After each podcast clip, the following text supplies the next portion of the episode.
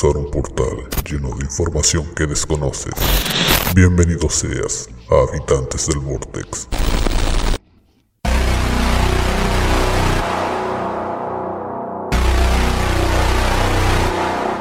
¿Ya? ¿Puedo dar la intro? ¿No me van a interrumpir? no, yo estoy- Ah, está ahí. Ah, perdón, perdón, perdón. Ya. Tengo que hacer la pregunta antes de. Porque en esta El semana. problema es que cuando haces las preguntas después, eh, como que no te podemos. Te, Pinche te puto. interrumpimos igual, así que. Pero dale, tú con confianza. Bueno, le damos entonces la bienvenida a todos aquellos que nos están escuchando a través de la señal de ultimobit.cl en una nueva semana más en donde por calendario se está celebrando, bueno, se celebró este miércoles el Día Internacional de la Mujer. Y obviamente nosotros a nuestro estilo le vamos a rendir un homenaje a las mujeres luchonas.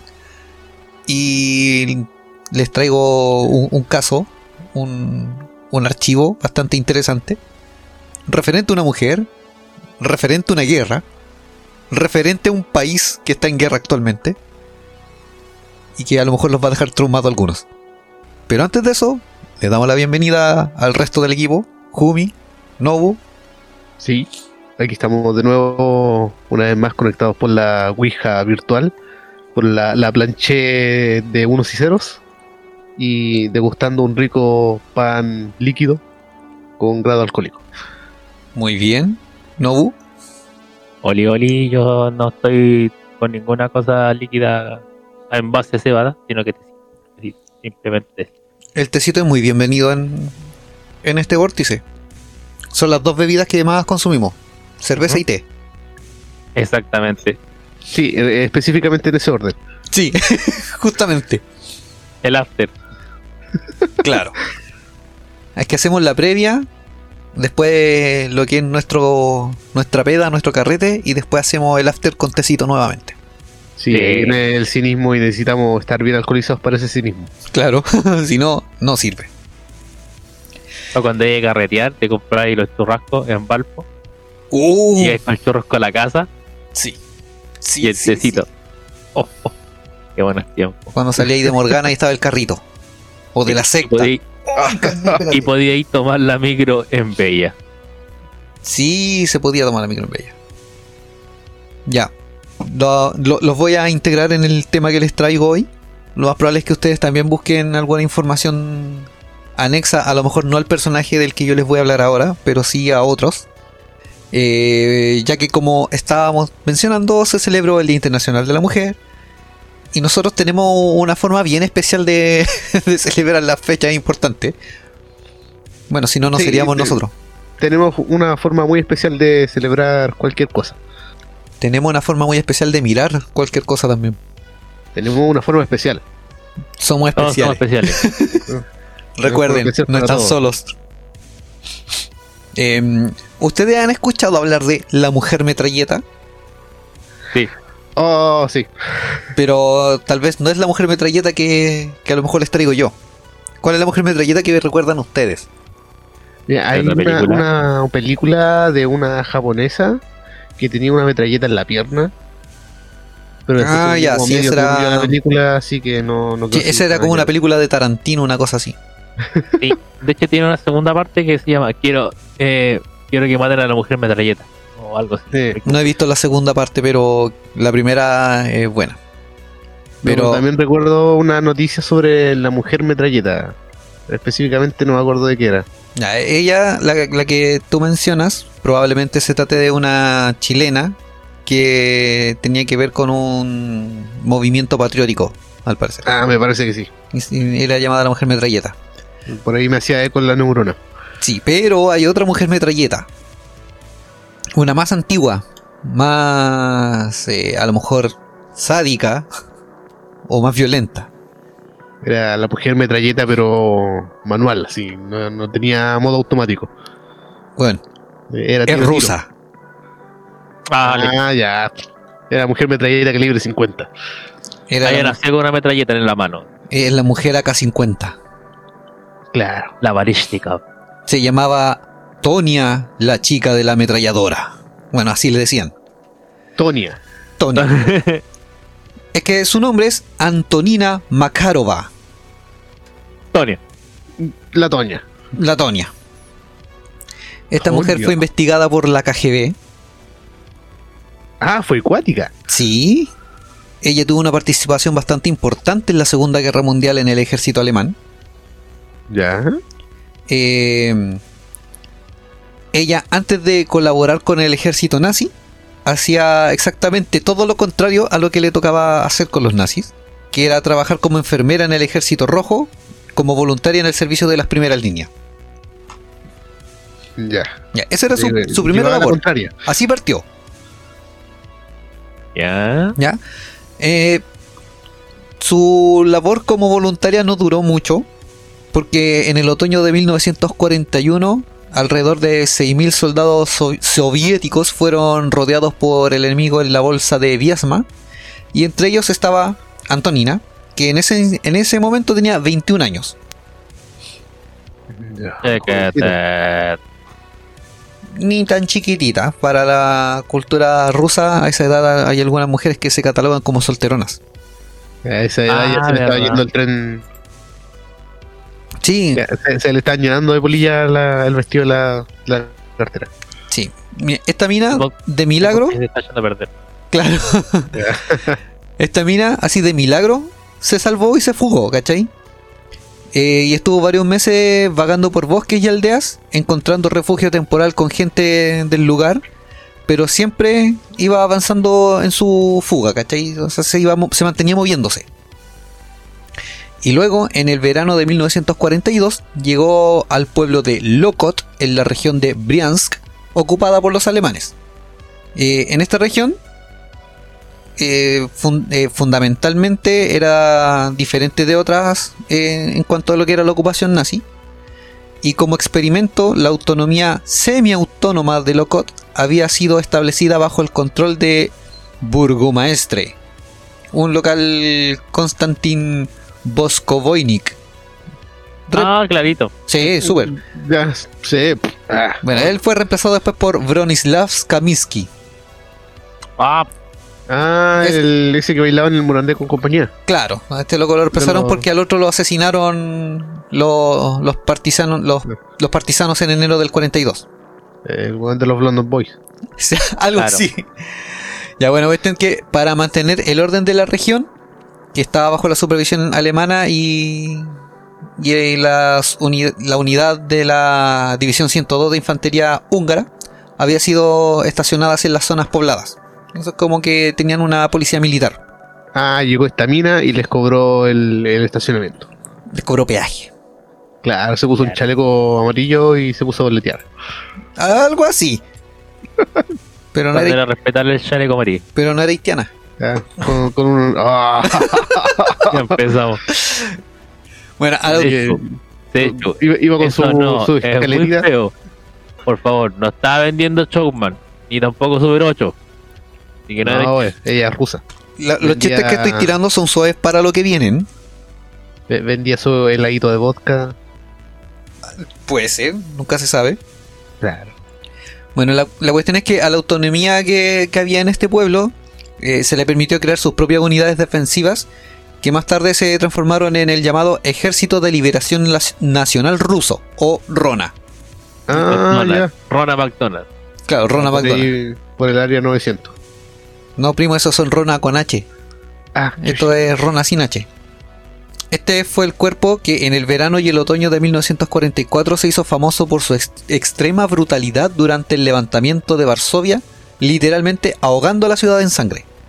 O sea, imagínate ya para dónde vamos. o sea, no, no viene lindo Imagínate el esto. nivel de sangre que había. Puta, el resplandor era un moco de pavo al lado de esta wea. Recuerden solamente un nombre: el Tratado de Varsovia. Sí. Ah, Así que por ahí ya. Aquí está el origen. Tratados. El origen. claro. la precuela. Claro. La cuestión es que en la casa de uno de los aldeanos de esta de, de este lugar estaba escondida Antonina Makarova y reflexionó sobre su siguiente movimiento. Sabía que había un gran decaimiento de los partisanos activos en el bosque cercano y sin embargo después de ver el relativo lujo con el que vivían eh, los colaboracionistas rusos, o sea los que ayudaban a los nazis, Makarova decidió, según un historiador de los servicios especiales Oleg Yolubustov, eh, buscar un lugar cálido bajo el nuevo sol de la ocupación. Ella congració con los alemanes y los rusos autogobernados, dedicándose sin tapujos a la prostitución y, a su- y asistir a fiestas bulliciosas. Ah, ok. ¿Ya cachai pa' dónde va el amigo entonces? Pelequén. Sí, sí, sí, sí. Cabrón, esto no va a terminar bien. No me lo imagino, estamos en el vortex. No va a terminar bien. Nada aquí termina bien. Spoiler alert. esto no va a terminar bien. Sale Una mal. Una Sale sola mal. vez terminó bien este capítulo. Sí, ese capítulo todos lo recuerdan. Una vez hubo un capítulo que terminó bien y nada más, weón. Pronto Antonina se involucraría con asuntos más serios, entre ellos la ejecución de, su- de judíos, partisanos y opositores locales del nuevo gobierno. Muchos años más tarde, Makarova informaría a sus investigadores de la KGB que nadie le había obligado a hacer lo que tuvo que hacer. Y, y cito textual de ella, me dieron vodka y llevé a cabo mi primera ejecución cuando estaba borracha. Así nació Tonia, la chica de la ametralladora. Bueno, una buena forma de iniciar. Estaba curado. listo. Todos hacemos locuras cuando estamos curados. Y dijo curado no vale. Así que, Claro, sí. Es que después le agarró el gusto sin estar curada. por eso, dijo, ah, la primera no vale. Ah, bueno. Una no es ninguna. Claro. Es que así empezamos todo. O sea, no- nosotros estábamos curados cuando grabamos el, primer capítulo. Seguimos estando curados todavía. Todavía no se nos pasa. Algún día le vamos a agarrar el gustito sin el alcohol. Alguna Claro. vez vamos a grabar sobrios y va a quedar fue, bueno. el único, fue el único capítulo que terminó bien. Fue ese. Obvio. E- Esta mina después con el tiempo se fue especializando en lo que eran ejecuciones hasta convertirse en una maestra en ejecuciones. Y los ajusticiamientos que ella hacía tenían lugar en un barranco cerca de un antiguo criadero de caballos que los nazis habían convertido en prisión. O sea, en unas caballerizas, los pescaron así. Claro. Una cana. Listo. Imprime. Claro, se imprime. Macabora vivía en el mismo edificio, recién mencionado. De vez en cuando los lugareños veían abrirse las puertas de la cárcel y entonces un grupo de cautivos salía en fila, seguido de un carro que llevaba una ametralladora y detrás de él a una joven mujer que masticaba despreocupadamente una brisna de paja. No esas pajas. Claro. Es, es que si era. No, yo, No yo me, que- me quedé pensando en que llevaban una ametralladora en un carro. O sea, estábamos hablando de esas me- ametralladoras grandes de las primeras. Sí, de esas. De las que eran tiradas por los, por los jeep. Sí, o sea, ya. Si era como calibre 50. Sí, O mínimo 49.5. Algo así. De hecho, lleva así como toda campante, como cualquier vaquero con, con esta ramita de paja en la boca. Ajá. Así como, ay, sí, voy con la ametralladora. Bueno, es que ella tenía No. experiencia en eso. Iba, iba al lado con un tocadisco así. Oh, un tocadisco En y bola. con música así rusa. En bola, sí. Claro. Yo iba escuchando Little Big. Claro. Eh, Ya, ya no seguía ejerciendo la profesión antigua. No. Como que este pagaba más ya. Sí, pues que por eso se fue involucrando en temas más serios, el otro era un hobby. Ah, Según en sus propias palabras, cito, no conocía a la gente a la que le disparaba y ellos no me conocían a mí. Así que no sentía vergüenza ante ellos. Para mí todos los condenados a muerte eran iguales, solo su número cambiaba. Los arrestados se alineaban frente a la fosa, uno de los hombres llevaba mi ametralladora al lugar de la ejecución, por orden de mis superiores, me arrodillaba y disparaba hasta que todos caían muertos. se arrodillaba. Sí, onda se inclinaba, se ponía sobre una de sus rodillas para apoyarse y tener mejor pulso. Y le aplicaba gatillo, le apachurraba el start a la ametralladora. Claro. Ah. Le, le sacaba el seguro y taca, taca. Pensé que era, era un, un viejo eh, eh, de su antiguo trabajo. Claro, No. sí, para no perder la costumbre. vieja costumbre. No, no, no, Claro. no. La Era para mantener el, el equilibrio. para dar firmeza a los tiros. De hecho, le tiraba un escupido al, a, la, a la punta de la ametralladora. Claro. Y si quería con malicia le echaba tierra. claro. Cito nuevamente a Tonia, la chica de la ametralladora. Por un momento pensé en delante cuando iba a citar que iba a decirlo en su idioma, así, lo iba a decir en ruso. No, no, no. No, mira, de hecho ahora voy a citar al historiador Dmitry Sukov, que Yo menciona... pensé que decir, yo pensé que decir Dimitri Checher, lo sabe. Dimitri se entera de Tony, la chica de la ametralladora. Claro. Siempre hay un Dimitri metido ahí, La weón. paparriña. Bueno, según el Dimitri, dice, sus ejecuciones eran como una macabra representación teatral. Los líderes de la autonomía de Lokot venían a observar y los generales y oficiales alemanes y húngaros eran invitados. No había Netflix, había que matar el Ah. tiempo. Literalmente. Literalmente matando el tiempo. De hecho, era todo un espectáculo. Le ponían música, así le ponían la, la obertura de los Valkyrias. Y llegaba la, la, la mina así con una capa. De hecho, creo que hasta los que se iban a morir le- les gustaba el espectáculo. así. Le aplaudían, así. Les ponían unas cabritas para comer. Se ponían nerviosos y bueno, nos toca a nosotros, no toca a nosotros. Muere bien, por favor, muere bien. Nosotros ¡Primero, yo primero! No, y, y partían con el bolero de Ravel. Ah, y después cambian el tema. Claro. Claro. Con luces estroboscópicas. así. Esas mismas que usaban para hacer el, los mensajes en Morse. Ya, Había un, un- un alemán así abriendo y cerrando la, la escotilla de la luz para que fuera estroboscópica. claro. Para confundir a, lo- a las víctimas cuáles eran la- los destellos de la ametralladora. Llegaba un alemán así con una bomba de gas lacrimógeno para tener efecto de humo. Aparecía Claro. los pintos. Nada hacía presagiar que esta joven de 21 años se convertiría en la chica de la ametralladora. Tan, tararán, tan. Bueno, se dice que Tonia rara vez fallaba y que si alguien sobrevivía, ella lo remataba con una pistola. Te- Tenéis pedazo de ametralladora. ¿Cómo vais a fallar ahí?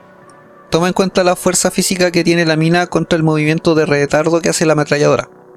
Bueno, O sea, el retroceso. una- puede, puede que Claro. haya sido una de esas ametralladoras que tienen soporte.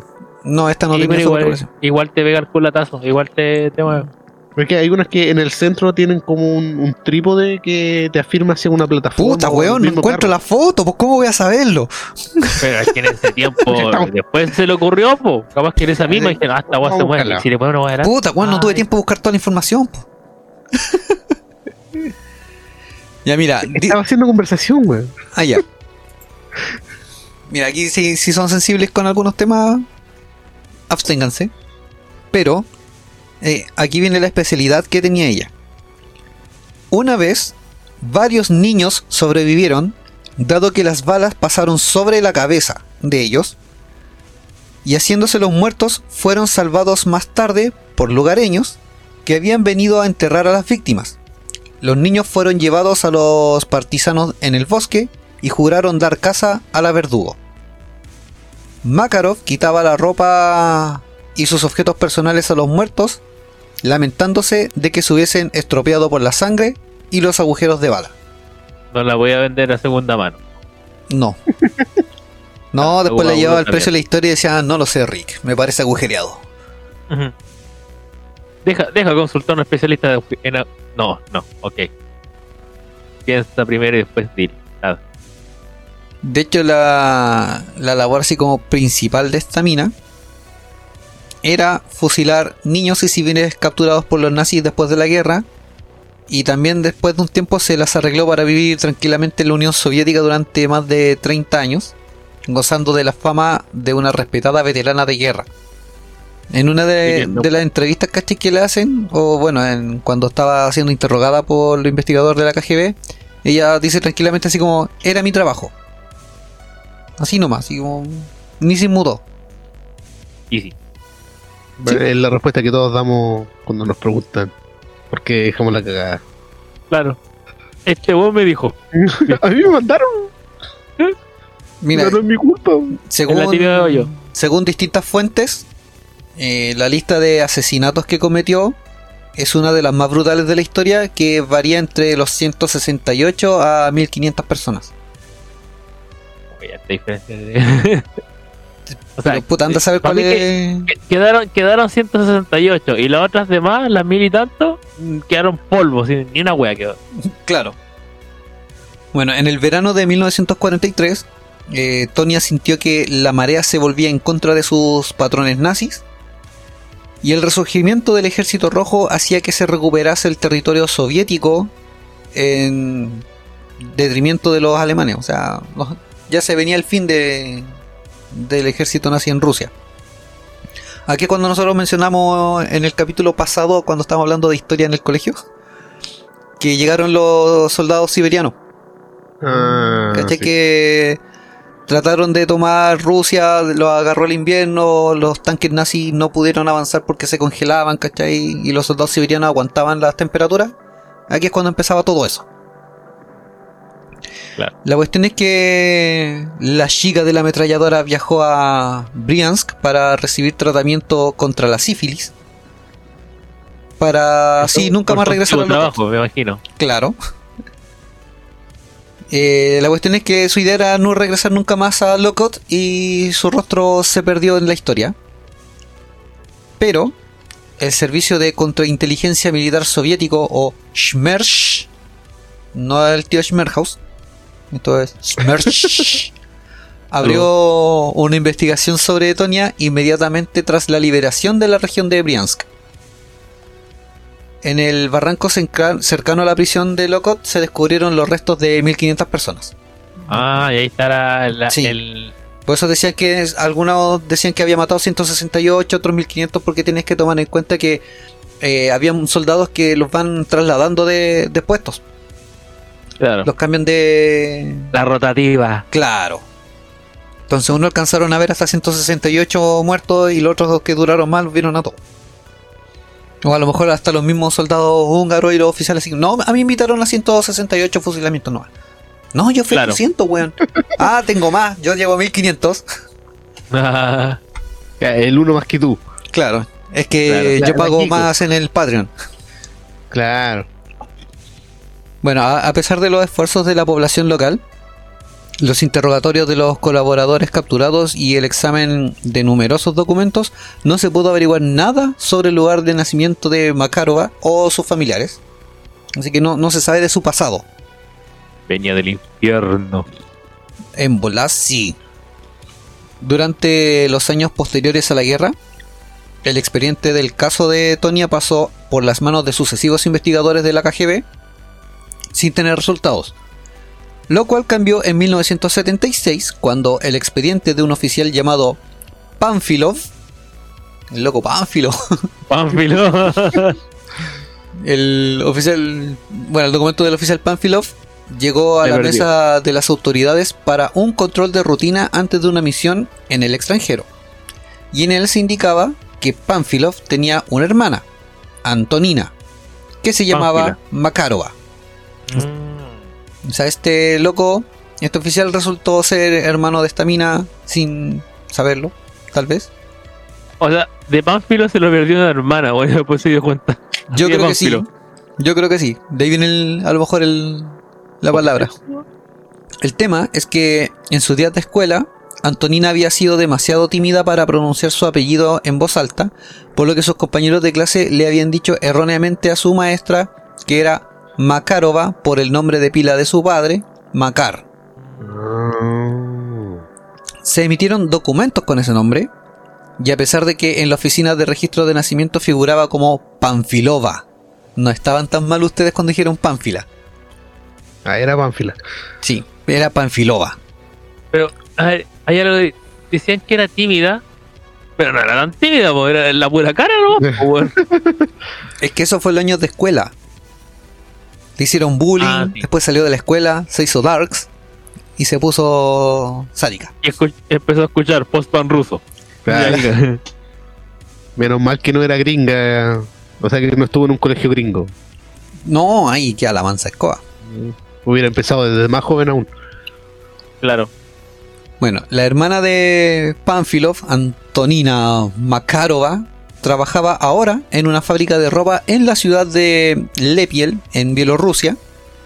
Era esposa de un héroe de guerra, el sargento Víctor Ginsburg. También era una veterana respetada, condecorada con numerosas condecoraciones que la condecoraban y dando La charlas a los veterana jóvenes. era condecorada. veterana, la era condecorada. Con condecoraciones. Claro. Y daba charlas a jóvenes. Cacha, po, weón, es como. Miren, niños, ¿Cómo- si quieren que se mueran rápido, disparen acá. Claro. Ya diapositiva, así, ya sus dibujitos. Llevaba los Claro. restos de las ropas con los agujeros. Así como, miren, esta tiene este tipo de bala y así hace los agujeros. Claro. Ah, tienes que apuntar acá. Miren, esta bala no sirve para ni una hueá. Lo único que le saca un pedazo de pierna, pero no te sirve nada. Ah, Va a quedar vivo. llevaba un weón que le tocaba la guitarra y hacía canciones así. Claro. Vamos todos a matar con la ametralladora a disparar. Llevaba su propio bardo. Claro. Conociendo el riesgo de calumniar erróneamente a un veterano de guerra, la KGB vigiló cuidadosamente a Makarova durante todo un año. Los investigadores llevaron a Lepiel a personas que habían conocido y podían identificar a Tonia, la chica de la ametralladora. Entre estos testigos había antiguos amantes y colaboradores que habían regresado a casa después de haber cumplido condena en Gulag. Al En final, gulag. sí, Oh. al final, Ay. confirmaron que la venerable veterana de guerra Antonina Ginsburg no era en realidad otra que la escurridiza chica de la ametralladora, cuyos parientes, incluidos su marido y sus dos hijas, no sospechaban nada de sus crímenes y en base a esto Makarova fue arrestada inmediatamente. A pura cara. Ok. Vengo a funar, dijeron. La vengo a funar. Sí. Es como que nunca le dijo en su primera cita qué es lo que hacía realmente en el ejército a la mina cuando habló con su marido. Pero no le preguntaron, po. No le preguntaron. No lo sabemos. En todo caso. Sí, mi- mija, ¿usted mató alguna vez en el ejército? No. Con cueva hice una araña. Claro. No, no, ¿sabéis qué? No, no encuentro la ametralladora que usaba. Ya, llevo siete páginas. ¿Viste? Siete páginas de internet, weón.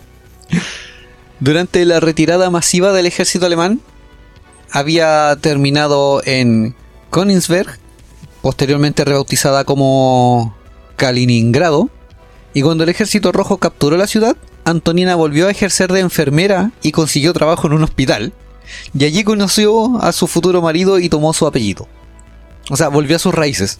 A ver, de escort pasó a ser asesina, después enfermera y casada. No. De enfermera pasó a ser escort, de escort pasó a ser asesina, de asesina ay. pasó a ser Ah, sí. enfermera de nuevo y casada. Durante su interrogatorio, Antonina Panfilova Makarova Ginsburg mantuvo una absoluta calma. Estaba segura de que sus acciones eran todas atribuibles a la guerra, creyendo sinceramente que, dado el lapso de tiempo transcurrido, acabaría condenada a unos cuantos años de cárcel y pronto sería libre. Sin embargo, el tribunal decidió todo lo contrario. No fue posible probar su complicidad en el asesinato de 1.500 personas, pero se estableció más allá de toda duda que la muerte de 168 de los ejecutados en Locot era obra suya. Por eso es que estaban las, las versiones de 1500 y 168. O sea, habían 168 que sí los había matado efectivamente ella, pero en total se encontraron 1500 cuerpos que no se podían probar de que todos fueran eh, parte de sus eh, ejecuciones. Ah, o sea, podrían haber estado antes que ella o después de ella. Correcto, o sea, puede haber sido que ella los haya mandado a matar a todos o que posiblemente ella solamente mató a un grupo y los otros fueron otros soldados, ¿cachai? O que hayan sido de antes o posterior a su estancia ahí. Digo, que- un segundo, sorry, sorry, sorry. Sigan hablando. Pero es que ta- también está la posibilidad, y no la podemos descartar, de que eh, coincidentemente haya ido a matar a, a judíos por ahí a un terrenito y justamente abajo había más cadáveres. Y ella no se dio cuenta. Pero puede pasar, No eh, sé. algo que podría pasar. Ya estamos Claro. hablando de zonas que están en guerra, así que no, no se descarta eso. Pero así, eh, un dato anecdótico que estuve cachando sobre su vida, que también eh, estando en su servicio de con, con los soldados y todo eso, cuando era eh, matadora, ametralladora, Ya. por todo lo que hacía en su servicio, eh, comenzó a... Se, se volvió un poco alcohólica por tanto vodka. Yes. Y en, en un momento, pues, seguramente celebrando con los soldados, contrajo sífilis. Claro, por eso es que ella se había ido de la ciudad por un tratamiento de sífilis esperando no volver a Locot. Sí, pero es que un dato sobre el sífilis que te produce locura y demencia. Y ahí pudo haberse piteado otros más.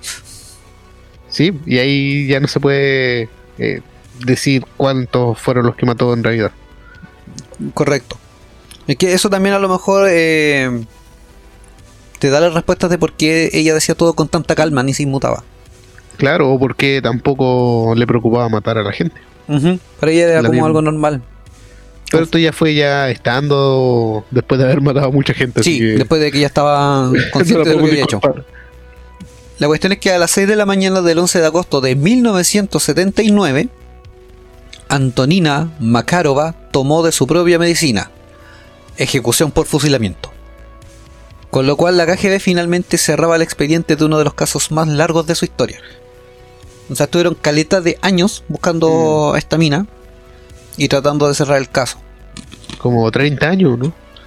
Más o o menos, 30 años eh, tratando de, de- de dilucidar dónde estaba y quién era Antonina Makarova.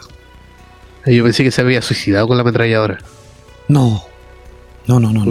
Hubiera, estado épico. Sí, hubiese estado épico. O sea, Eh, ah, ah, sí, eh, hay gente que se suicida con, con una pistola, con una escopeta, pero con una ametralladora, weón. Calma, ¿que me perdí? Eh, La mina fue fusilada en un momento. Ah, ya, ok. Claro, el, eh, el Secho dijo que ella probó su propia medicina. claro, el 11 yo pensé de, el 11 de agosto de 1979 a las Ajá. 6 de la mañana fue ejecutada por fusilamiento. Sí, ah, yo, sí, yo pensé que se suicidó. Pero con la ametralladora. ¿Cómo lo hacía? Se pasó la carreta encima. claro. La que ocupaba. Así que esa es una de las mujeres que tenemos aquí para conmemorar el Día de la Mujer. Claro. Pero tengo otra mujer letal. Ya. Y esta sí es más conocida porque de hecho eh, su nombre ha sido usado como personaje en algunas películas de espionaje. De hecho, a la mujer en sí de la que voy a hablar se tomó para ser un personaje que aparece en la película Bastardos sin Gloria. Black Widow. Muy similar. Muy similar. ¿Conocen ustedes el nombre Matahari? Ah, La Matahari, sí. la Matahari. Matahari. ¿Saben quién fue Matahari? Sí, ahí se pone en el- ahí en el, en, la- en la- en el gol. Ah, No, no, no, no. Ella fue una bailarina y actriz que resultó transformarse en una espía. Su nombre era Margareta Gertruida Cele, más conocida como Matahari. Suena más bonito, no, más- suena más bonito. De hecho, ella nació en, en los Países Bajos, era neerlandesa, era bailarina y cortesana, además. Eh, que ella hacía danza oriental y brahmánicas, con lo que ella fue triunfando en Europa durante la Primera Guerra Mundial y realizó labores de espionajes a favor de Alemania, por lo que fue detenida por las fuerzas francesas, declarada culpable de espionaje y traición condenada a muerte y ejecutada por fusilamiento. ¿Junto a la otra? ¿O por separado? No, por separado, eh, no, no Ah, incluía el pack. Ella tenía ascendencia javanesa o de Indonesia. Y los, estu- los estudiosos concluyen que no tenía ascendencia asiática ni de Oriente Medio y que sus padres eran neerlandeses. Era la hija mayor del sombrerero Adam Sell, no Adam Sandler, Ah, ya. Tampoco el sombrero loco. no, no, no, no. Y Antje van der Meulen. Tuvo tres hermanos Eh, varones, sus padres se divorciaron. ¿Ah? El DJ. Eh, no, no, no Van Buren, Van der Meulen. Ah, el hospital. Sí.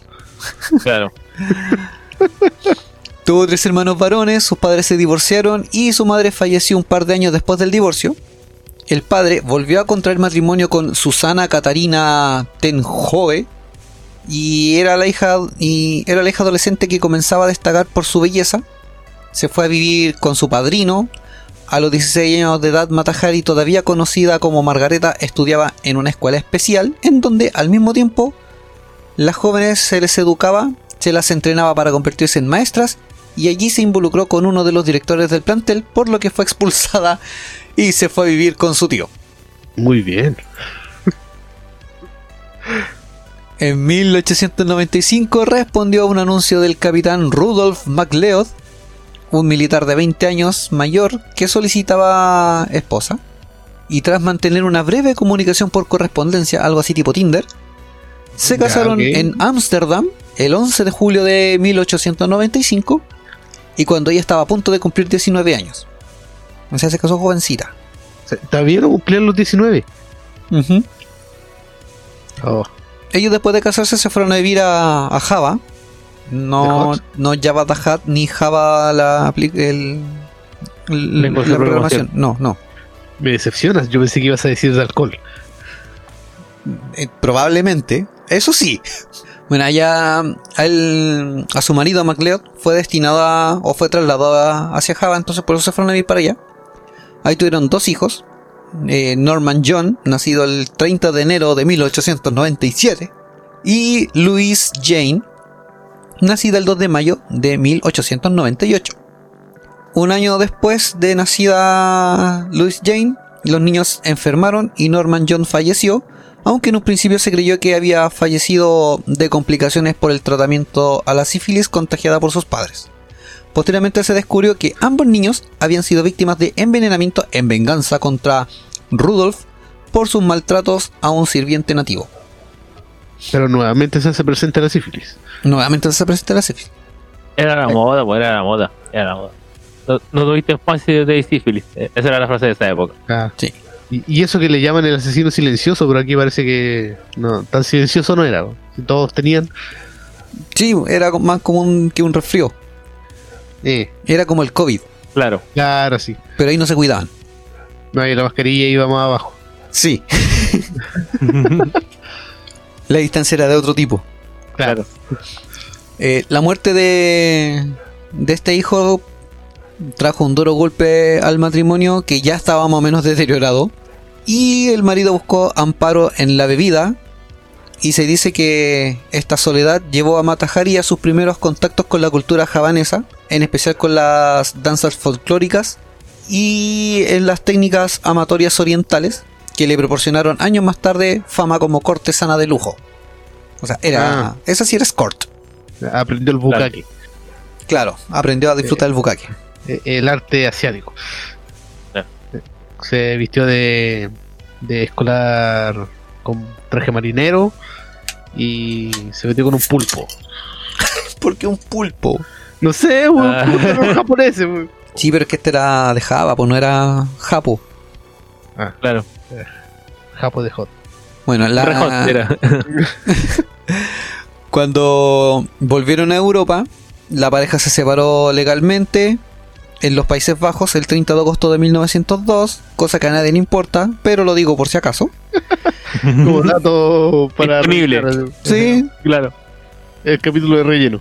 Sí, después se llevó a cabo un juicio sobre el divorcio y a pesar de tener inicialmente la custodia de su hija, su marido la apartó de ella, según declaró, debido a su libertina vida en la isla. O sea, Por pelar. sí, por ser una mujer Literalmente. fácil. Por pelar. Bueno, es que también. Por cobrar barato. hombre. Sí, también Eh, la cultura machista. Eh, eh, tenemos que aclarar que en esa relación él era el hombre. claro, tenemos que aclarar que ajá. este es un capítulo especial sobre el Día de la Mujer. Sí. Aunque no se note. En esas fechas. en en esas fechas era algo diferente. Anda y puro le decía. Ya. Usted, Mira, aquí- señorita, gana el caso, pero eh, él es el que decide. Sí, Claro. él tiene la palabra final. claro. A finales de 1904, Matahari vuelve a París, armada de valor y amparada en sus conocimientos orientales. Y en, ah, pero antes, en 1903, ella realizó algunos intentos como modelo desnuda de artistas eh, bajo el nombre de Lady MacLeod, que conllevaron un auténtico trauma en su vida por carecer de recursos económicos para vivir, ya que sus ingresos eran escasos. O sea, el OnlyFans no alcanzaba. No, no le dio el OnlyFans en ese tiempo. Weón, inventó los OnlyFans. Eh, ¿No te viene a la mente o no te resuena Píntame como una de tus chicas francesas? Ah, claro.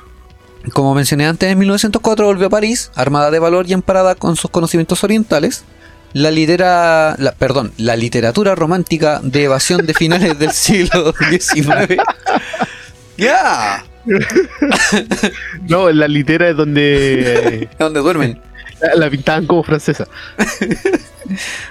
Weón, no hay dislexia sin. O sea, no hay podcast sin dislexia, pues. Como corresponde. Vamos a hacer un juego cada vez que haya dislexia en el capítulo, vamos a tomar un shot. Espérate, deja darle al tiro. Ya. La literatura romántica de evasión de finales del siglo XIX había popularizado una imagen difusa y ayona- añorada de la cultura Shot. oriental.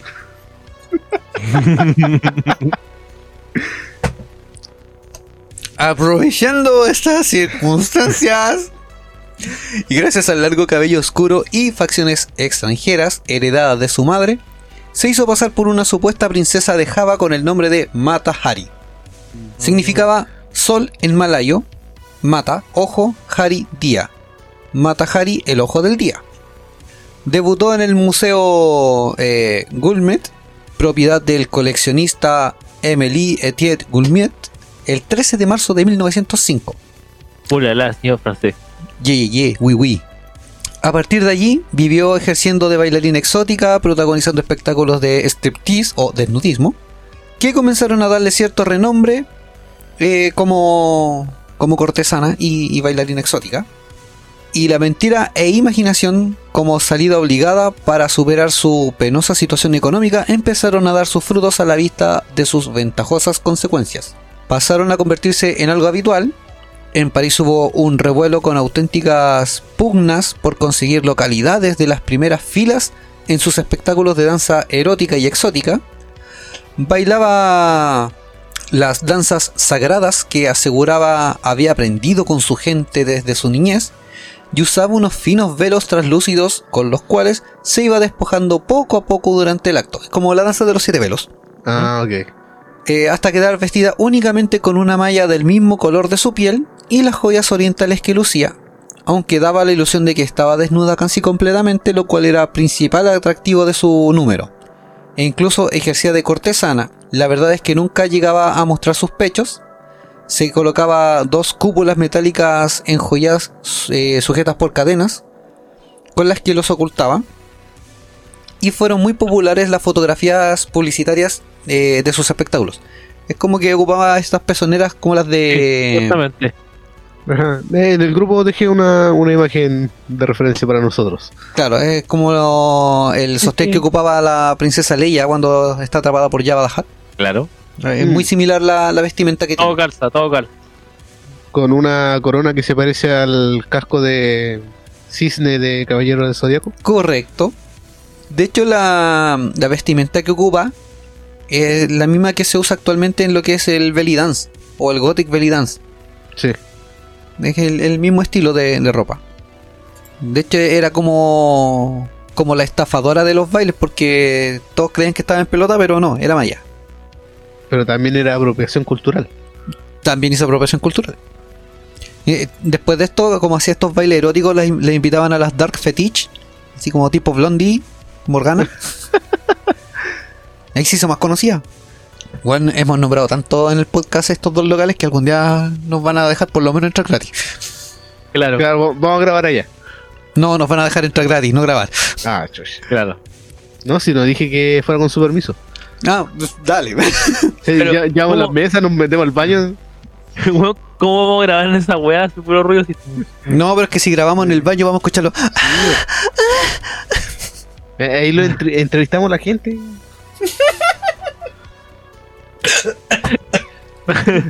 ¿Les gusta el capítulo? ¡Más! ¡Más! Ya, más capítulo. ¡Oh, Dios! Sí, por Dios, buen capítulo. Mata a Seshu, mata a Seshu. No, por favor. ¡Lo maté! Calmado. Claro, decía, ¿y usted qué comenta? Ah, ah, pero si está con el micrófono. No, eso no. Ah, ya, volví. Oh, casi me voy por el otro lado. Eso, escupe el sífilis. Claro. Ya. Podemos seguir no con no el capítulo sin, sin no, tratar no de tenía un reloj Casio, weón. No, weón. La radioactividad del Casio mata el sífilis. Ya. Y, tu ADN. Es como el juego piedra, papel, tijeras. Sífilis mata neurona. Neurona apaga el Casio. Casio destruye sífilis. Claro, una cosa así. Bueno, la cuestión es que esta mina se hizo muy famosa con sus bailes, ¿cachai? Eso le permitió tener romances secretos con varios funcionarios militares, políticos de alto nivel y en general, y también con gente de la alta sociedad. Su, eh, apareció im- imitadora, o sea, le, le empezaron como a, a clonar su perfil de Instagram, Claro. así como Claro, vendo claro. contenido para pagar mi, mi escolaridad. Apareció la mata Haru. Claro, la mata Haru. Eh, también trató de recuperar a su hija, pero no resultó. Mandó a su ama de llaves a, a buscar a su hija, la cual volvió con las manos vacías. Y esto fue también porque estuvo esperándola varias horas en la puerta del colegio donde estudiaba la niña para que, por así decirlo, la secuestrara. Pero ese día fue a buscar al papá al colegio y cagó. Justo ese día. Sí, Justo ese día. nunca logró recuperar a su hija. Bueno, el único momento en la historia en donde en esa fecha un hombre va a hacer algo por su hija. Tenía cagando, weón. Me está diciendo que eh, en esa fecha, weón, fue el único momento en toda la historia donde el padre se hizo cargo. Sí, se hizo cargo esa vez. Justo esa vez, weón. ¿Cuáles son las posibilidades? Bueno, una, y ahí está. claro. Una en 20 siglos. No, ahora ya se está como normalizando el tema y se está equiparando. No, sí, ahora sí. Son nuevos tiempos. Durante la Primera Guerra Mundial, los Países Bajos se mantuvieron neutrales. Como ciudadana neerlandesa, Cell pudo cruzar las fronteras nacionales libremente. Para evitar los campos de batalla, viajó entre Francia y los Países Bajos a través de España y Gran Bretaña. Y sus movimientos inevitablemente atrajeron la atención. Durante la guerra, Cell estuvo involucrada en lo que se describió como una relación romántico-sexual muy intensa con un piloto ruso que servía en el ejército francés, eh, que era conocido como el capitán eh, Vadim Maslov, que tenía 23 años, a quien llamó el amor de su vida. Sí, claro. Ma- Ma- Maslov, espérate, shot. Maslov era parte de la fuerza expedicionaria rusa de 50.000 enviados al frente occidental en la primavera de 1916. Pero en el verano de 1916, Maslov fue derribado y herido de gravedad durante una pelea de perros con los alemanes. Ahí fue cuando él, el avión se le cae y conoce a Diana.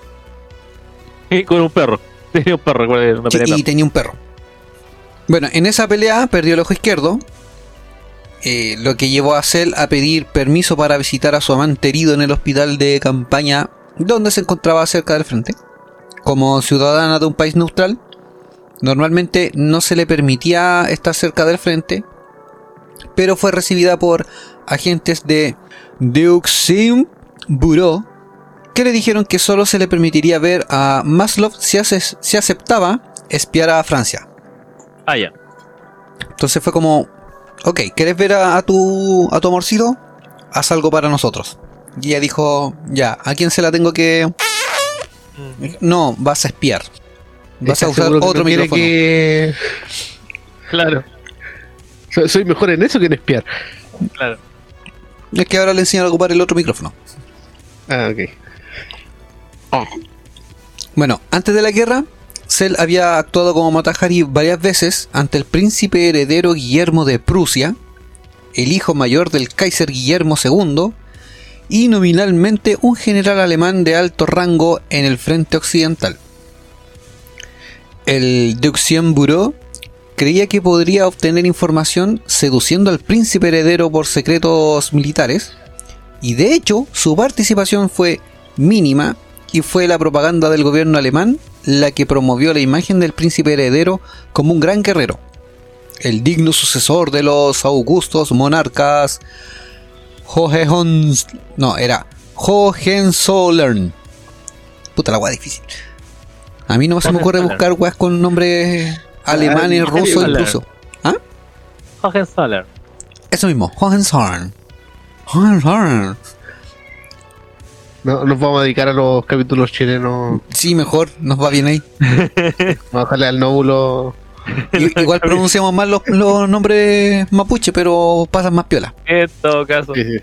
Pero es que menos gente conoce la pronunciación de esas palabras. Sí, eso sí. Bueno, la cuestión es que se quería evitar publicitar, publicitar que el hombre que se esperaba que fuera el próximo Kaiser era un playboy conocido por ser mujeriego, fiestero y consentirse con el alcohol. Tony Stark. Iron Man. Era Tony Stark. Ah, no puede ser eh, Bruno, Bruce Wayne. No, pues ellos tienen que ser sus Marvel. No, porque el loco no era Vincio. No, de hecho, Bruce Wayne no es playboy. No. Tony Stark celebraba también de noche y de día, así que Sí, y hacía pipí en su gana. Traje. era Playboy el doble del tiempo. Claro. Sí, pero, pero todos sabían quién era. Él no, Eh, sí, el loco sí. la hacía viola. El otro la hacía viola, ¿no? él no brillaba de noche. Oh. O sea, de día. Oh. No, no, no brillaba con el sol. Yo estaba pensando en el Batman de Nolan. Eh, Como que actualmente tú hablas de Batman y todos se van al Batman de, de Nolan. Es que. lo que pasa es que el de Batman. Nolan. Lo que pasa es que ese, ese Batman fue el que le puso, entre comillas. No sé, igual se puede decir que la realidad o le paró un poco los pies, la- un poco la realidad de cómo sería un Batman con mucho plata, obviamente. Real. Batman siempre ha tenido mucha plata. Bueno, Bruce Wayne. pues, bueno. Sí, Batman no tiene plata. Batman no tiene plata, oye. quién es. ¿De, de quién es la cuenta bancaria? De los papás. Ah, verdad. Pero los papás. Pero heredó. Sí. Pero se fue de. Fue de mambo harto tiempo y después. Bienvenidos Quería- habitantes del cómics. Es el podcast donde hablamos sobre. Ni tan cómic. Hoy volvieron. ¿Ah? ¿Volvieron? Los Nintendo Taku. Ah, sí, volvieron. Saludos. A Un capítulo con ellos. Saludos. Sí, tenemos que No volver a nos escuchan, pero saludos. Dante no escucha. Saludos, Dante. Eh, el tío Arcana y la, la Kate no. Tal vez no, pero el Dante sí. Él disfruta de nuestro capítulo. Es que el Dante es el mejor de los tres. El Dante es un, un camidante. Sí. Él, él se ¿El de McRae? merece a, Dante a Sama. Sí. ¿El de McRae? No, este otro Dante. Ah, ya. El de la comedia brujas. Sí, algo así. el de la divina comedia que no tiene nada para reírse. Claro. Bueno, De hecho, Dante es tan bacán que quiere seguir sabiendo sobre Matajari. por eso voy a seguir dándole. ¿A Matajari? Eh, no, dándole información sobre Matahari. Ah, ya, mejor. Porque tiene cifre. Sí, exactamente. Ya la cuestión es que, sin darse cuenta que el príncipe heredero no tenía mucho que ver con la dirección del quinto ejército, el Deuxien Bureau le ofreció a Cell o Matahari un millón de francos si podía seducirlo y proporcionar a Francia una buena inteligencia sobre los planes alemanes. O sea, igual la, la prostituyeron. Ah, Claro. Como, eh, fue como, te pagamos el Ah. servicio nosotros, pero se lo das a él. Como parecía despedida de soltero. Claro, sí, la mandaron en una torta. Adentro, sí, adentro de la torta. Claro. Pero Bueno. no era mil hojas. De mil hojas, vos. ¿Te imaginas? Saliendo por mi cabeza. Tienes que salir rompiendo así como la de Kill. ¡Presa! No, era, era, era la tonta. Sí, Era selvanera. Sí, si era alemana, si era alemán, era selvanera. Toda pegoteada con manjar. El hecho de que el príncipe heredero antes de 1914 Fíjate con la imagen en la mente. nunca había comandado una unidad más grande que un regimiento y ahora supuestamente estaba al mando de un ejército, debería haber sido una pista de que su papel en la toma de decisiones alemanas era mayormente nominal. El contacto de Cell con, con el Deuxmed Bureau fue el capitán Georges Ladux, que más tarde se convertiría en uno de los principales acusadores. En noviembre de 1916 viajaba en un barco a vapor desde España, barco a vapor desde España, que llegó a Punta Arenas, de Punta Arenas viajó a Valpo, de Valpo se fue a Coquimbo y ahí se hundió. Claro. Ah, ok. No, no, no, no era ese barco. No era el Titanic el chileno. que se había ido. Eh, que hablamos en el capítulo. No, no, no, era- no ese. eh, el Itata. El Itata, no era el Itata. No el Itata. No tenía dos luchitos limpiando adentro. No, no, no, no.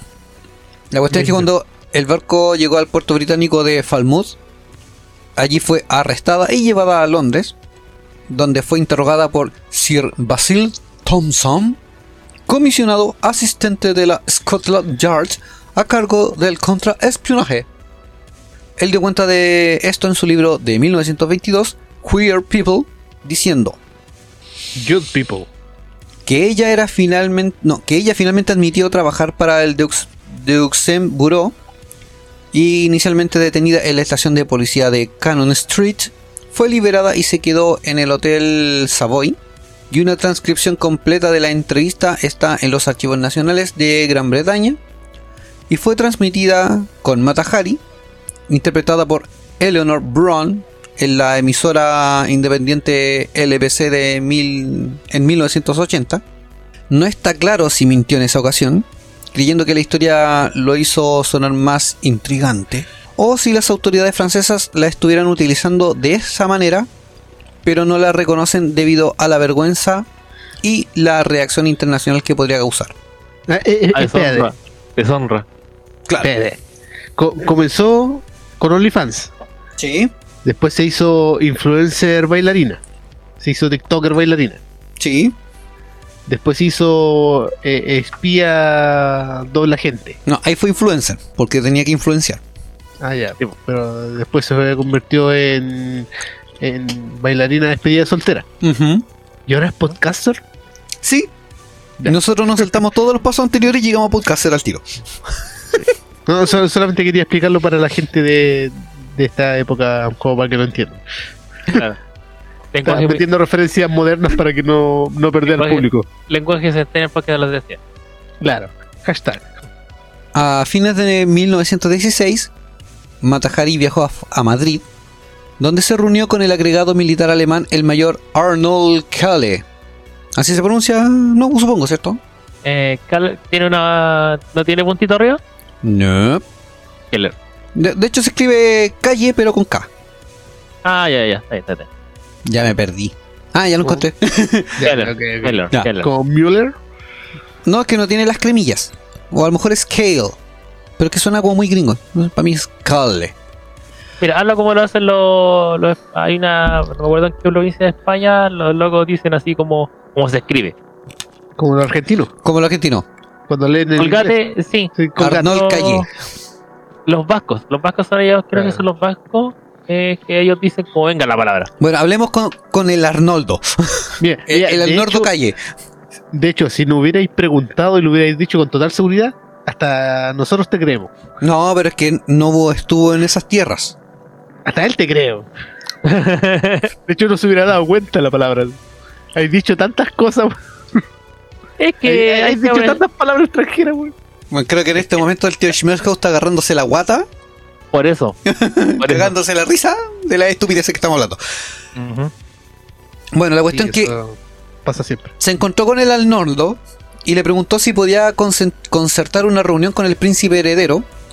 Y durante este periodo, Cell aparentemente ofreció compartir secretos franceses con Alemania a cambio de dinero. Espérate, ¿estaba Cell? Eh, Cell, Sí.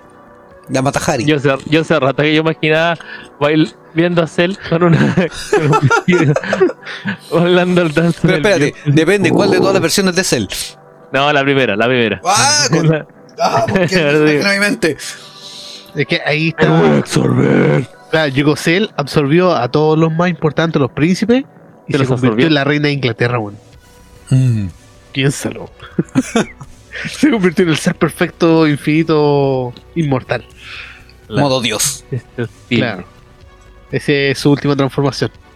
En la reina de Inglaterra.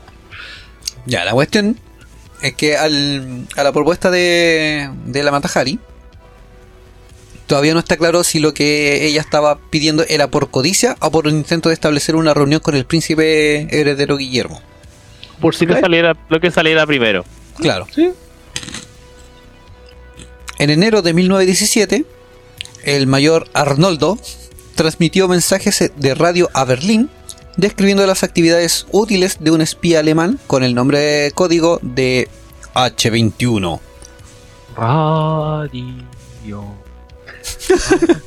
FM. No, no, no. No, está cantando Radio de Ramstein. Ah, La biografía coincidía tan estrechamente con la de Matahari que era evidente que la gente H21 solo podía ser ella. El Deutschen Bureau interceptó los mensajes y por la información que contenía identificó a H21 como Matahari. Los mensajes estaban cifrados con un código que la inteligencia alemana sabía que los franceses ya habían roto, lo que sugiere que los mensajes fueron ideados con la firme intención de exponer a Matahari para que fuera arrestada por los franceses. Es como, vamos a hacer mensajes encriptados con una seguridad mínima para que cualquier hacker los intercepte y los descifre. Solamente para decirle que ella está aquí. Un base 64, una cuestión para- ok. Y ahí le metieron un troyano, pusieron una carta abajo y terminaron su turno. Claro. Claro. y un más cuatro. Puta, pa- Pero ¿para qué tan cruel? Pues si con la carta boca abajo ya Pero- estábamos. Ya, un, pero- un más pero- dos verde. No, un más 4 menos 2 por la sífilis. Sí, Claro, sí. puede ser. Y te tiro esta carta y te cambio de color. Y ahí le quitaron dos puntos Ahora de salud al tiro. Claro, y ahí le dieron 50 a Gryffindor. En diciembre de 1916, la segunda oficina del Ministerio de Magia no era, era el Ministerio de Guerra francés, permitió que Matahari obtuviera los nombres de seis agentes eh, belgas, no vergas, Es que era No, Matahari, weón. Sí, No, eh, ¿Cómo no belgas. estuvo? Era Ah, Así obtuvo los nombres. sí, cinco eran sospechosos de presentar... sífilis. No, COVID, no. Cinco eran Ah, sospechosos... son belgas. Qué coincidencia. A mí me encanta la belga. Me encanta Ya que, está- ya que estamos hablando de eso, ya que estamos en eso. ¿Qué voy a salir ahora? Una cosa llevó a la otra. Claro. Cinco eran sospechosos de presentar material falso y trabajar para los alemanes, mientras que el sexto era sospechoso de ser un doble agente para Alemania y Francia. Dos semanas después de que Matahari hubiera salido de París para viajar a Madrid, los alemanes ejecutaron al agente doble, mientras que los otros cinco continuaron sus operaciones. Y este desarrollo sirvió como prueba para la segunda oficina de que los nombres de los seis espías habían sido comunicados por Matahari a los alemanes. El 13 de febrero de 1917, Matahari fue arrestada en su habitación en el Hotel Élysée Palace, en los Campos Elíseos, en París. Para salvarse del arresto, se excusó diciendo que estaba con su periodo. No. No, estaba diciendo que iría a asearse y cambiarse antes de ir con ellos, pero al volver del tocador estaba completamente desnuda y les ofreció a los oficiales bombones en un casco de uniforme alemán. Mm, bombones. Uy, no, no. Fue juzgada el 24 de julio, acusada de espiar para Alemania y en consecuencia causar la muerte de al menos 50.000 soldados, aunque la inteligencia francesa y británica sospechaba que estaba espiando para Alemania, ninguno de los dos presentaba pruebas definitivas en su contra.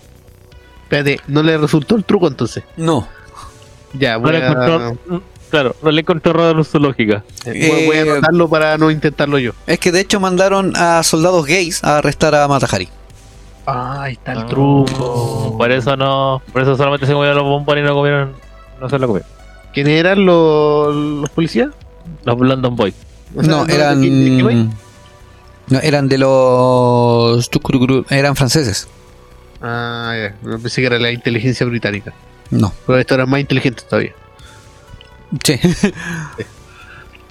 en consecuencia, aunque la inteligencia francesa y británica sospechaba que estaba espiando para Alemania, ninguno de los dos podía presentar pruebas definitivas en su contra y supuestamente se encontró tinta invisible secreta en su habitación durante el registro.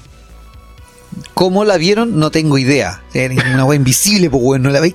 ¿Cómo chucho? ¿Qué lógica? Es que, ¿Qué weón, lógica? ¿Qué? Es la inteligencia. Lo más probable que hubiera sido lo siguiente: la hueá era con limón y como dijeron, un papel en blanco. Lo pasaron por un papel por, por fuego. Oh, acá está. Claro. Puede ser. Justo en ese momento estaban comiendo pescado frito, andaban con sus limones echándole.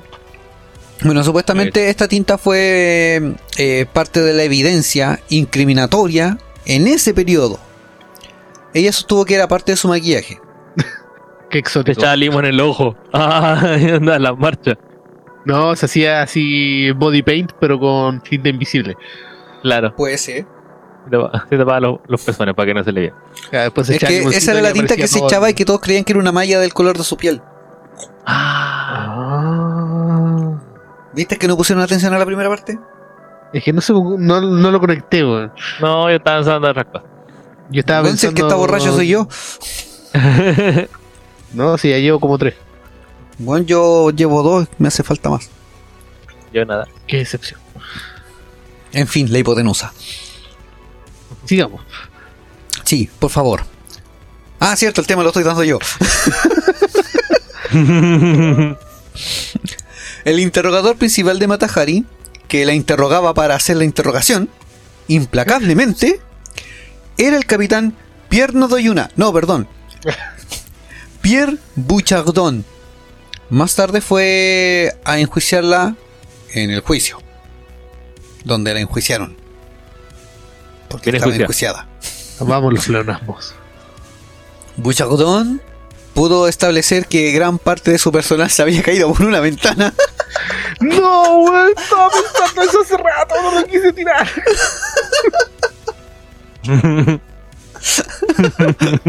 ¡Capitán! ¡Señor! ¡Se acabó! Señor, ¡Dígame todo! ¡Te cagué! tengo un déjà vu, señor. ¡No puedes! ¡Bon Dios! ¡No otra vez! ¡Uh, la, la! Claro, es como el equipo Rocket, weón. Es el equipo Rocket. Otra vez. Claro, y el virus. Bueno, Bouchardon pudo establecer que gran parte de la personalidad de Matahari fue inventada y lejos de ser una princesa javanesa, Cel, eh, Cele, era en realidad neerlandesa, lo que debía usar como evidencia de su carácter dudoso y deshonesto en su juicio. Me estáis diciendo que inventó Twitter. No, los fake news. No, los catfish. Se inventó los catfish. Catfish. Muy bien. Cele era una. mm, eh, le confesó a Bouchardon, oh, perdón, a Bouchardon, que había aceptado 20.000 francos de un diplomático alemán en los Países Bajos para espiar a Francia, pero insistió que solo transmitió a los alemanes información trivial, ya que en realidad, ya que su lealtad era completamente a su nación adoptiva, Francia. Mientras tanto, la Dux había estado preparando un caso contra su antiguo agente, presentando todas sus actividades de la peor manera posible, llegando incluso a involucrarse en la manipulación de pruebas. Dios mío. En 1917, Francia se vio gravemente sacudida por los grandes motines del ejército francés en la primavera de ese año, tras el fracaso de la ofensiva de Nivelles, junto con una gran ola de ataque, y en ese momento muchos creían que Francia podría colapsar simplemente como resultado de agotamiento de guerra. O sea, el hecho de estar ya involucrado en batalla tan seguido, sin descanso, Tan chato. Tan chato. más que chato, tenéis que tomar en cuenta de que cuando tienes una guerra, tienes que invertir recursos económicos, eh, humanos y eh, entre comillas tecnológicos, o sea, llámense maquinaria. Y esto ya obviamente se estaban agotando, o sea, ya se te van acabando las municiones, no tienes tiempo como de producir más municiones ni de adquirirlas para O sea, la está, la estaba pillando a la máquina, literalmente. literalmente. Esos tres de ahí, por favor, se pueden poner en fila como para. Me queda una pura bala, weón. Una wea- Vamos a reunir a los soldados y lo va a poner así como débil, débil, fuerte, fuerte, débil, fuerte, Débil, débil, débil, claro. fuerte. En el mes de julio de 1917, un nuevo gobierno bajo Georges Clemenceau había llegado al poder completamente comprometido a ganar la guerra. En este contexto, tener un espía alemán a quien poder culpar de todo lo que había salido mal en la guerra, hasta en ese momento, fue lo más conveniente para el gobierno francés. O sea, el que estuvieran a Matahari ahí fue la guinda de la- torta para ese gobierno. Era, era carta. Claro. Ahí es cuando se reveló la carta boca abajo que habían dejado hace un rato. Ah, Ahí haré mi carta trampa, la mata Harry. La mata. Harry. tiraron su espía expiatorio. Literalmente, Mata. Hari se convirtió en el chivo expiatorio perfecto, lo que explica por qué el caso en su contra recibió la máxima publicidad en la prensa francesa y llevó a que su importancia en la guerra fuera muy exagerada. Muy bien. Mata Ya, ya, Hari, ya que está acá, sí. Claro, ya que está acá, ocupémosla. Ya, ya que estamos enjuiciando. Podríamos meterle así un casito más por abajo. Claro. ¿Sabéis que cuánto, tenéis pendientes? Esto. Ya, listo. Eh, eh, y ella está. Tenía. La, la estaba investigando ya, así. Métele este papel por ahí. ¿Se acuerdan de que murió la mujer o la chica de la ametralladora? De un metrallazo en la cabeza. De fusilamiento. Sí. Mata Hari Sí. fue ejecutada por un pelotón de fusilamiento de 12 soldados franceses junto antes del amanecer del 15 de octubre de 1917. Lo que me pregunto es que si los fusiles que ocuparon eran realmente fusiles a balas o eran otro tipo de fusiles que le ejecutaron entre 15 soldados o 12 soldados. Fue uno y después el otro. Una lluvia lechosa. Claro, le hicieron la, la, la lluvia de plomo. Ah, sí. No, no piensen en otra cosa, la, la lluvia de plomo. Bueno, supongamos que fue fusilada con fusiles. Ya me tengo una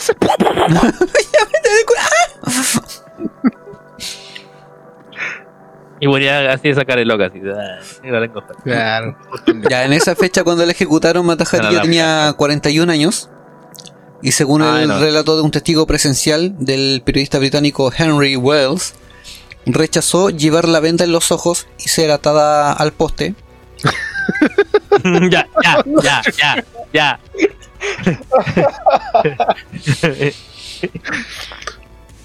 Es que me gusta ese tipo de juego.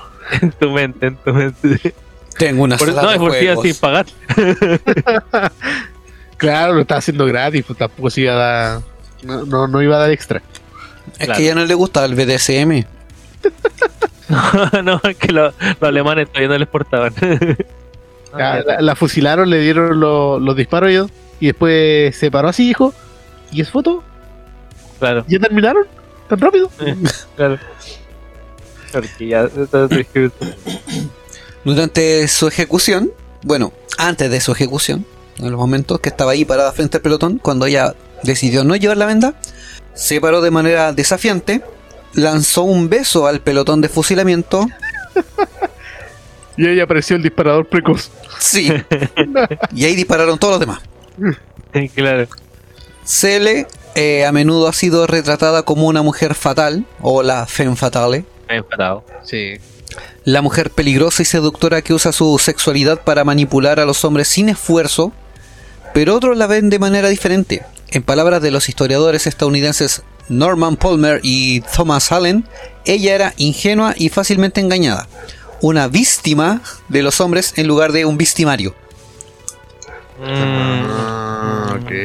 O sea, la vieron como estas mujeres que pueden manipular sus pensamientos, ¿cachai? Y, y hacer lo que cualquiera quiera, porque tienen como una personalidad fácil de manipular, porque es manipulable, entonces la manipulan. Ok. Y que por eso ella hizo las cosas que hizo, porque lograron convencerla de buena manera y sin esfuerzo para que se convirtiera en espía. Bueno, es que igual, tam- Lo dijeron Sí, la puntita y no. Claro. que igual tenemos que destacar que fue víctima de las circunstancias. Sí, también.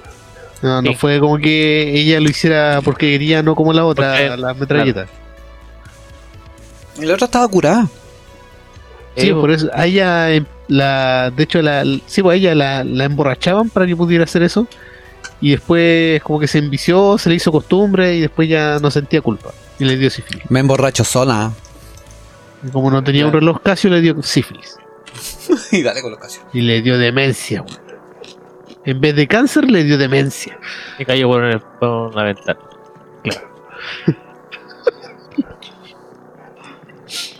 Bueno, posterior a su mm, fusilamiento, el cuerpo de Matahari no fue reclamado por ningún miembro de la familia y, en consecuencia, se utilizó para estudios médicos. O sea, fue donado a la ciencia. Claro, fue reclamado por los doctores. Su cabeza fue embalsamada y mantenida en el Museo de Anatomía de París. ¿Qué? Sí. En el año 2000 los archiveros descubrieron que había desaparecido, posiblemente Ah. ya en 1958, según el curador Roger Saban, cuando el museo había sido reubicado. Hasta el día de hoy sigue desaparecida la cabeza de Matahari. Oh, Los registros que datan de 1918 muestran que el museo también recibió el resto del cuerpo, pero ninguno de los restos pudo ser contado más tarde. Puta, la guasa se perdió todo. Sí, el juicio sellado de Matahari y otros documentos relacionados, un total de 1275 páginas, fueron desclasificados por el ejército francés en 2017, 100 años después de su ejecución. Caleta. Sí, o sea, ya son de dominio público. Ah, verdad, tienes toda razón. Razón. La tesis más extendida sobre Matahari es que, aunque reveló algunos datos sobre algunos movimientos militares alemanes, como el desembarco nocturno de algunos oficiales del Kaiser en Marruecos, y que comunicó al enemigo movimientos de tropas francesas que conocía por la propia prensa de Madrid y París, no parece que Matahari fuera un espía importante, pese a que llegó a ser acusada por Francia de haber sido entrenada en una escuela en los Países Bajos para tal fin. En aquellos momentos Matahari era más bien una cortesana que aceptó encargos de tipo, o sea, de este tipo para mantener su, su caro nivel de vida y después para poder visitar en territorio de guerra a su joven amado herido en combate. Quienes han estudiado al personaje dicen que en realidad se tomó esta labor como un juego, no siendo plenamente consciente del riesgo que presentaba. O sea, jugó con fuego. y terminó quemándose. La, una tesis muy seguida se basa en que los alemanes, al decidir que Matahari les resultaba molesta, prepararon su eliminación a manos del propio enemigo, tendiendo una trampa al contraespionaje francés para que la asociara como a un agente alemán. La jugada era perfecta al enviarle los alemanes a Matahari un mensaje comprometedor y cifrado con una clave obsoleta de la que tenían constancia que sus enemigos ya disponían del método de descifrarlo. Pero sabiendo que estos desconocían eh, el sobreaviso alemán sobre este hecho, provocarían tal como sucedió que la- las autoridades de París creyeran sin reparos en la veracidad de toda la información interceptada por pensar que los alemanes la habían enviado confiados cuando en realidad lo habían hecho a propósito. Al final como que la- trampa, como claro, como que después los alemanes dijeron, sé que esta mina ya va a ser un cacho para nosotros, no, bueno, entrégala, que la resten, haga la agua que quieran, pero no, no la matemos Claro. nosotros. La lavamos la mano. Sí. Eh, fallecida a los 41 años, en 1917, Mata Hari sigue siendo un personaje de leyenda pese a la distancia en el tiempo. Pocos son los acercamientos a su persona que la dibujan claramente como era en realidad, como una chica francesa. Para unos, una mujer amoral que estaba dispuesta a todo por seguir viviendo en el lujo. Y para otros, una mujer inconsciente que fue víctima de las circunstancias difíciles. Pueden ser las dos al mismo tiempo. Acompáñame a escuchar esta triste historia. Dale, la Rosa Guadalupe la Matajari.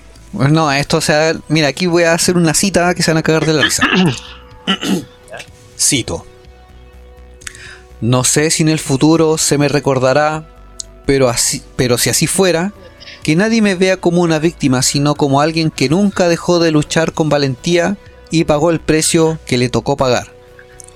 Llegó a decir Matahari sin imaginar siquiera que acabaría convirtiéndose en una leyenda. En su novela La espía del 2016 del terrible de, de lloro de bacán Paulo Coelho, ahonda en su vida, Matahari se ha convertido en un ícono por enfrentarse a los cánones, a los cánones de su época y luchar por ser una mujer independiente y libre en un mundo convulso. O sea, esta era la Luciana. Ok. O sea, sí, mira, eh, dicen que era una cosa o era la otra. Dicen que sí era alguien que hacía todo para mantener su estatus, su vida y su estado de vida, ¿cierto? Eh, eso Se acostumbró puede al ser lujo. cierto. Sí, se acostumbró a los lujos, mandó a la, a la nana a buscar a la hija. eh, pero también porque luchó para salir de la vida anterior que tenía, pero también fue una persona muy influenciable, Claro. que al final terminó siendo manipulada por el gobierno y terminó siendo una doble espía. Fue por manipulada, amor, fue manipulada por el, por el gobierno patriarcal. Y todo para mantener su estatus de, de socialité. Ahora lo hacen de manera distinta. La- Voy a tirar una weá, pero que.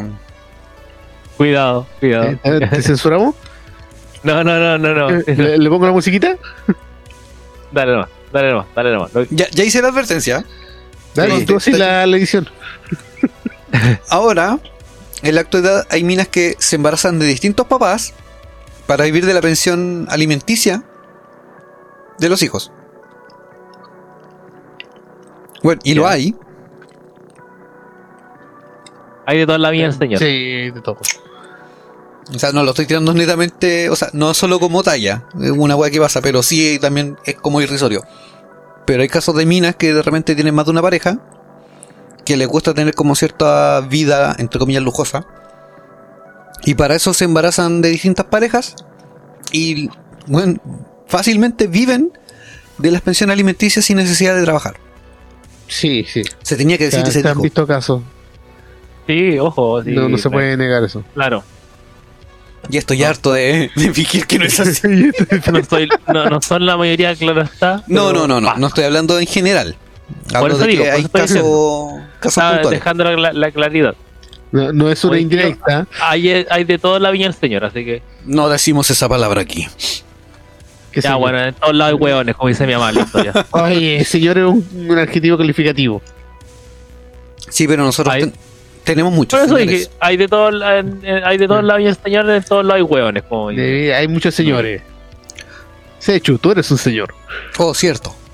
Y también el señor fue los que se cayeron en- por la ventana. No, Señor, Señor. oficial. Que ahí se abrieron las ventanas y las persianas así. Bonjour, bonjour. y Y tiraron la basura Matajari por abajo, cantando. Claro. claro. Bueno, ahí tengo a dos mujeres con papeles claves en la historia. Uno más cruel que el otro. Supongo que algunos esperaban que habláramos de heroínas de la historia para conmemorar al Día de la Mujer. Bueno, seguramente se metían algo, pero no era heroína. Claro. No, no hablaba de esa heroína, primo. Hablaba Ah. de que ellas fueran catalogadas como heroínas. ¿Por qué le habrán puesto heroína a la heroína? También me lo he preguntado a veces. Te, te da la, la sensación de ser la, la- la mujer maravilla. te hace sentir de maravilla. No sé, nunca lo he probado y nunca lo volveré a probar. No, ahora hay weá, que está muy cara y queda poca. Deja No, que los en demás serio, se salven. A, a la gente hay que darle el consejo que no se metan en la droga y la heroína. Eh, somos muchos los que estamos en eso y queda muy poca. Claro. Aunque yo no le hago, pero no importa. No, yo tampoco. Yo voy a andar ahí calentando cucharas, después mi mamá me pega. Sí, porque le echa de verde Sí. la cuchara. Sí, quedan todas negras por abajo. Ya van como siete. No, la gente se la va a creer. No, yo soy así de piteado de nacimiento. No necesito drogas para esto. No, somos así. No, si somos piteados sin droga, imagínate si hubiera sido. Eh, no. Loco, si hubiera sido así, nos mandan a nosotros, bueno, y liberamos Ucrania, bueno, así, pues solo. Sí, no. Eh, En vez de podcaster seríamos TikToker.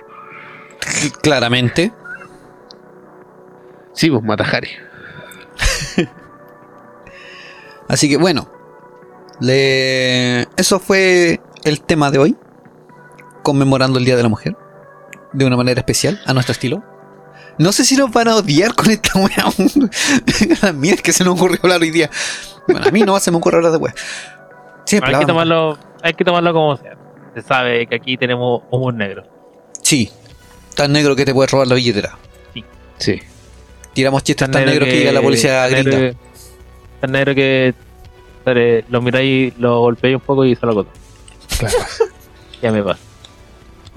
Y eso, po. Saludines. Con- Saludines a todos igual- los que Bueno, escuchan. el capítulo quedó largo. Y quedó bueno. ¿Sí? Eso dijo Matajari. No, Largo y bueno. mm.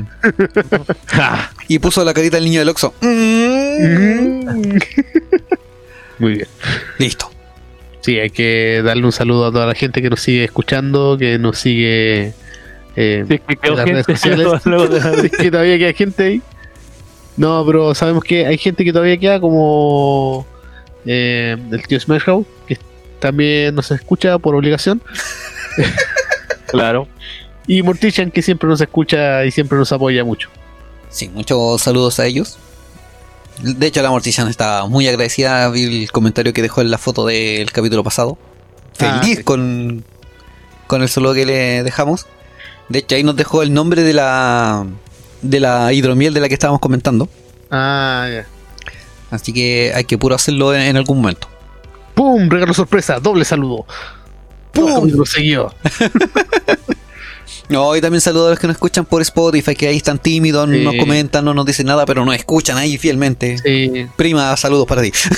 Especialmente saludo a, todas las- a todas las mujeres en el Día de la Mujer. Sí, un Ah, gran no, saludo. a todas las mujeres. Fue nuestra manera especial de, de celebrarlas. Sí. Bueno, es que, no de que- hecho, el Día de la Mujer no se celebra, se conmemora. Es Verdad, una diferencia verdad. abismal. no es el día, es el mes. Es el año, es la vida, es, Es, todo. es la década, sí. todo- todo- desde la creación. Es la eternidad. Sí, Es la realidad. Y nosotros tenemos un día, Ay. pero no importa. No, no soy rencoroso. Nosotros tenemos, tenemos un día y le agarran por huevo pa' encima. tenemos un día y nadie lo recuerda. No, si lo recuerdan, pero te agarran por los huevos. Ah, querían huevo, los huevos. Me siento como el, el meme de qué mierda son los, eh, los, los esos. es como, sí, voy a celebrar el Día de la Mujer. A mí me van a celebrar el 14 de febrero. ¿A ustedes le celebran días? Día del hombre. ¿Ustedes tienen día? ¿Ustedes se lo recuerdan? Claro, Tenemos, tenemos un solo día y la celebramos ellos también. Está bien, está bien. De hecho, las mujeres, hay mujeres que celebran más días que cualquiera, weón. Tienen Día de la Mamá, Día de la Mujer, Día de la Secretaria, Día del papá. Día de la TENS, Día del Papá o la Mujer Luchona, Día de la Soltera, ¿Cuál es ese? ¿cuál? ¿El papá de la mujer luchona? Ah, y el papá, po, la. Mujer Luchona. Ah, ya, sí. Porque son madre y padre a la vez. Día Sarah Connor. Claro. Y son helicóptero Apache. Helicóptero, Y- y- helicóptero. Helicóptero, helicóptero. Paracopter, paracopter. Horrorcopter. Ya, sí, ahora Bueno. digamos chau. ya, la, la, la- la cosa es que tienen muchos días y deberían tener más días porque hacen mucho por nosotros. Sí. Sí. El próximo mes voy a decir otra cosa diferente, pero este mes es para ellos. Sí. claro. Después volveremos a las tallas machistas, negras, Claro, sí, oscuras, humor negro y todo eso. No, Claro. no se lo vayan a creer, después nos retan. No, por favor, no. Saludos de nuevo, prima. Ya nos han retado. Parece que no nos ha escuchado últimamente porque no he visto retos de ella. Claro, tira el disclaimer. Todas las opiniones vertidas en este programa son de exclusiva responsabilidad de los huevos de donde nacen y no tienen necesariamente que importarle a los demás. Exactamente. Si es una persona sensible, por favor, absténgase de escucharnos. Y en esta época tan oscura. Uh, bueno, estamos, volviendo al, oscu- al oncu- al oscurantismo. Oscurantismo. Bueno, no puedo hacer chat porque se me acabaron, así que jódete. No. Pero yo Exactamente, allá ya. vamos al oscurantismo nuevamente. Claro. Cuidado, nos van a empezar a quemar. Uh, verdad. Es ¿Y que si la esta radiación vez- no la agarra primero. ¿Y si esta vez la historia No, que- cambia y los brujos no queman a los humanos normales? Oh, tenemos una, este, una, una segunda oportunidad, weón. Sí. Ya, vamos a salir a, a- Hay que poner de moda de nuevo el, el sífilis. y la peste negra. No se preocupe. Voy, voy, voy a Francia y me sacrifico por usted. Muy bien, ese es el espíritu. Después se me cae un brazo de la puerta. No, de ahí. Que me va a dar demencia y voy a seguir igual. Te va a dar demencia y te va a anular tus capacidades de ser un podcaster. No, porque to- tomo absenta para nivelar. Uh, Es tengo absenta. Me- menos más menos da más. Changos. Matemáticas. Menos da más. Sí, exactamente. Ya, La, la- la demencia de la sífilis me va a quitar la demencia de la caída de 12 metros y voy a quedar normal. Indestructible. Como, como esas vacunas que prueban de repente que es una bacteria que mata a otra bacteria. Claro. Soy invisible. Es invencible. Y tú no lo eres. Nadie reza, chao. Ya. Ahora sí, Ya, nos ahora sí. ¿Podemos Sí, dejar tranquila a la gente? ya podemos. Yo pensé, que ah, nos vamos. yo, yo pensé que este era el capítulo de, de Patreon. Eh, eh, pero no, si se puede seguir para Patreon, pero para la gente de común y silvestre. El problema es que para tener capítulos para Patreon tenemos que tener un Patreon. Ya lo vamos a tener, si es que ya no está. Oh. Chan, chan, chan, chan. Mamasei, No, no mamasa, mamakusa. Mamasei, mamasa, mamakusa. Mamasei, mamasa, mamakusa.